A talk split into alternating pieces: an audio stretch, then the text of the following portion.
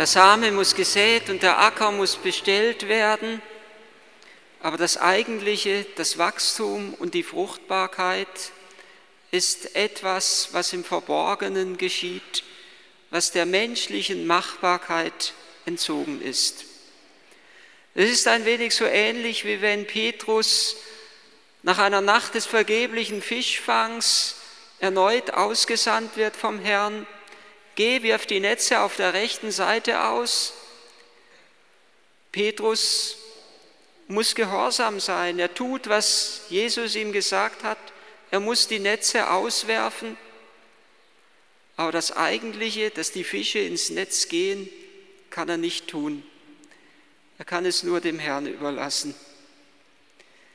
Es ist ein Bild und Gleichnis für unser Leben und eine Einladung, dass wir erneut demütig und bescheiden werden vor Gott. Dass wir erkennen, dass wir das Eigentliche unseres Lebens nicht in der Hand haben. Dem Menschen wird es oft gerade dann bewusst, wenn er irgendwelchen Naturkatastrophen ausgesetzt ist, wo er auf einmal merkt, er hat es nicht mehr in der Hand, er kann nichts mehr machen. Manchmal, manchmal neulich auch in einem kurzen Bericht im Fernseher, wo die Menschen sagen, ich kann nur noch beten. Man merkt auf einmal, hier ist eine Macht, der kann ich nicht mehr begegnen mit meinen natürlichen Mitteln. Aber diese Einladung in die Demut und in die Bescheidenheit, dieses Bewusstsein, dass das eigentliche Gott tut, führt, auch uns, führt uns Menschen auch in eine große innere Freiheit und Gelassenheit.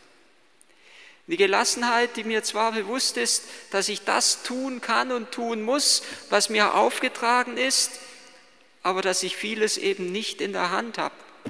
In der Erziehung der Kinder, in der Erziehung der Enkel. Ich kann ihnen die Liebe schenken, ich kann ihnen den Glauben vorleben, aber vieles habe ich nicht in der Hand. Bin mir bewusst, ich kann mit Gewalt sie nicht in die Kirche zerren. Ich kann mit Gewalt nichts erreichen, genauso wenig wie ich den Samen oder die keimende Pflanze mit Gewalt nach hoch oben ziehen kann. Sie wird dadurch nicht größer. Es ist etwas von der Geduld des Wartens auch von mir verlangt. Die Geduld, die wir von Gott selber lernen können. Auch er hat Geduld. Ein Leben lang hat er Geduld mit uns. Und Jahrtausende lang hat er Geduld mit der Menschheit. Er hat Geduld immer wieder. Im Alten Testament schon kommt die Geduld Gottes zum Ausdruck. In der Geduld mit Ninive. Er sendet Jona, dass er Ninive verkündet. In drei Tagen wird Ninive zerstört und vernichtet. Ich habe es endlich leid mit dieser Stadt, in der so viel Unheil geschieht. Und die Menschen von Ninive tun Buße. Gott hat Geduld, noch ein wenig Geduld. Diese drei Tage Geduld genügen, damit sie sich Gott zuwenden. Und Gott reut das Unheil, das er dieser Stadt angedroht hatte, und er führt das Unheil nicht aus. Oder in den Gleichnissen Jesu kommt immer wieder die Geduld und Langmut Gottes zum Ausdruck. Der Schuldner, der seinem Herrn eine riesige Summe schuldet und der vor seinem Herrn niederfällt und sagt, hab Geduld mit mir, ich werde dir alles zurückzahlen, obwohl er genau weiß, dass er so viel Schulden hat, dass er sie niemals zurückzahlen kann. Und der Herr hat Geduld und er lässt ihm die ganze Schuld. Oder in dem anderen Gleichnis von dem Feigenbaum, der keine Frucht bringt und der Gutsbesitzer kommt und er sagt zu dem Weingärtner, lass ihn umhauen. Und der Weingärtner sagt, lass ihn doch noch ein Jahr stehen. Hab noch etwas Geduld.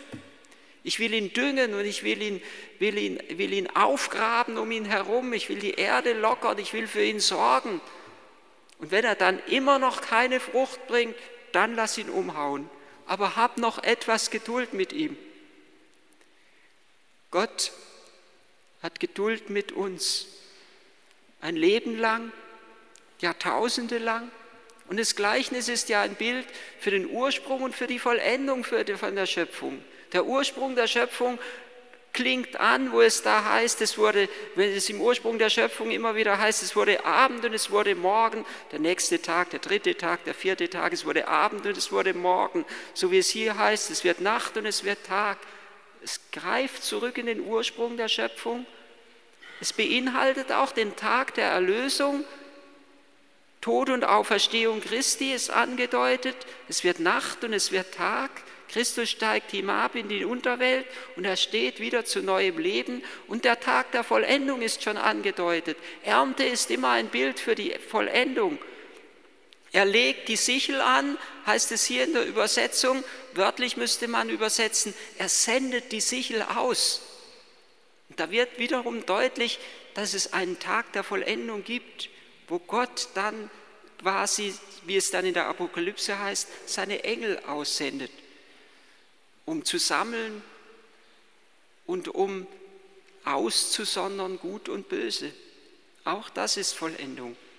Auch das ist angedeutet hier in dem Gleichnis. Gott hat Geduld, Jahrtausende lang mit der Menschheit. Er wartet, bis jeder erlösungswillige Mensch bereit ist, sein Ja-Wort zu Gott zu sprechen, so wie es die Jungfrau und Mutter Maria gesprochen hat. Er wartet, er hat lange, lange Geduld. Wir sind eingeladen mit diesem Gleichnis in die Demut, in die Bescheidenheit, in die Geduld des Wartens dass auch wir Geduld haben mit unseren Mitmenschen, dass wir nicht gleich meinen, sie müssten sich morgen schon gebessert und geändert haben, dass wir Geduld haben. Ich denke oft an eine Kindergärtnerin, die mir das schöne Bild sagte, ganz oft denke ich an dieses Bild, liegt schon sicherlich 20 Jahre zurück, die sagte, wenn ein Kind etwas wütend runtergeworfen hat und ich sage zu ihm, du, jetzt musst du es aber wieder aufheben, dann darf ich nicht erwarten, dass das gleich in der nächsten Sekunde geschieht. Ich muss ein wenig Geduld haben, bis das Kind sich beruhigt hat und dann irgendwann langsam steht es auf und hebt es wieder auf und legt seinen Platz zurück. Wie Gott mit uns Geduld hat, so sind wir auch eingeladen, miteinander Geduld zu haben. Und die Geduld ist, hat die Voraussetzung, die Tugend des Vertrauens und die Tugend der Hoffnung. Gott hat mit uns Geduld und wir müssen auch manchmal ein wenig Geduld haben, in Anführungszeichen natürlich gesagt, mit ihm. Auch wir meinen ja oft, Gott müsste gleich so springen, wie ich es gerne vorhätte und wie es mir entspricht. Manchmal bin ich ja wirklich im Unrecht und ich bitte Gott, mir zu helfen. Und er bleibt wie verborgen. Er wirkt im Verborgenen.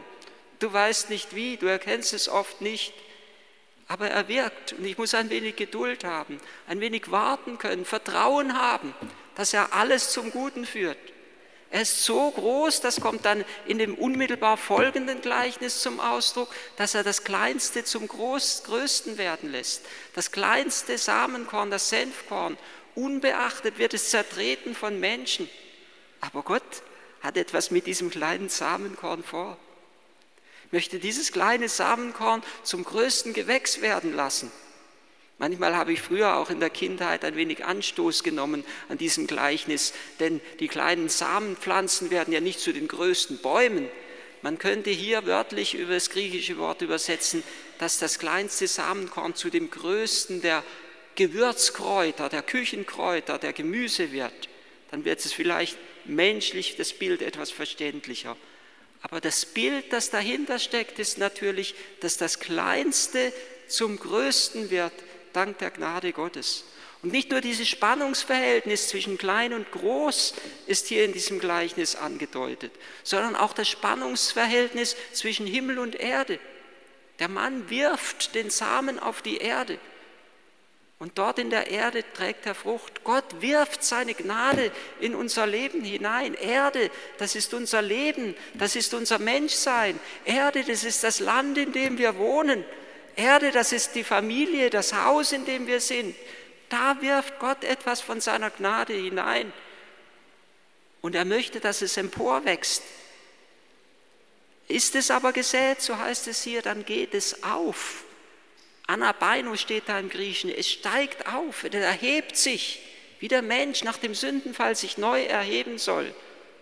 Und dann wird es zu einem prächtigen Gewächs, wo die Vögel des Himmels sich herniederlassen auf ihn. Der Mensch steigt auf und Gott steigt ab. Die Erde, die von unten kommt und die Vögel des Himmels ein Bild, das von oben sich herabneigt. Er sah das neue Jerusalem, so hören wir es von, von Johannes in der Apokalypse, die heilige Stadt, das neue Jerusalem, wie es sich herabsenkt auf diese Erde. Es ist hier im Gleichnis mit enthalten. Wir sollen unser Herz erheben zu Gott, damit Gottes Gnade uns ganz und gar erfassen und ergreifen kann.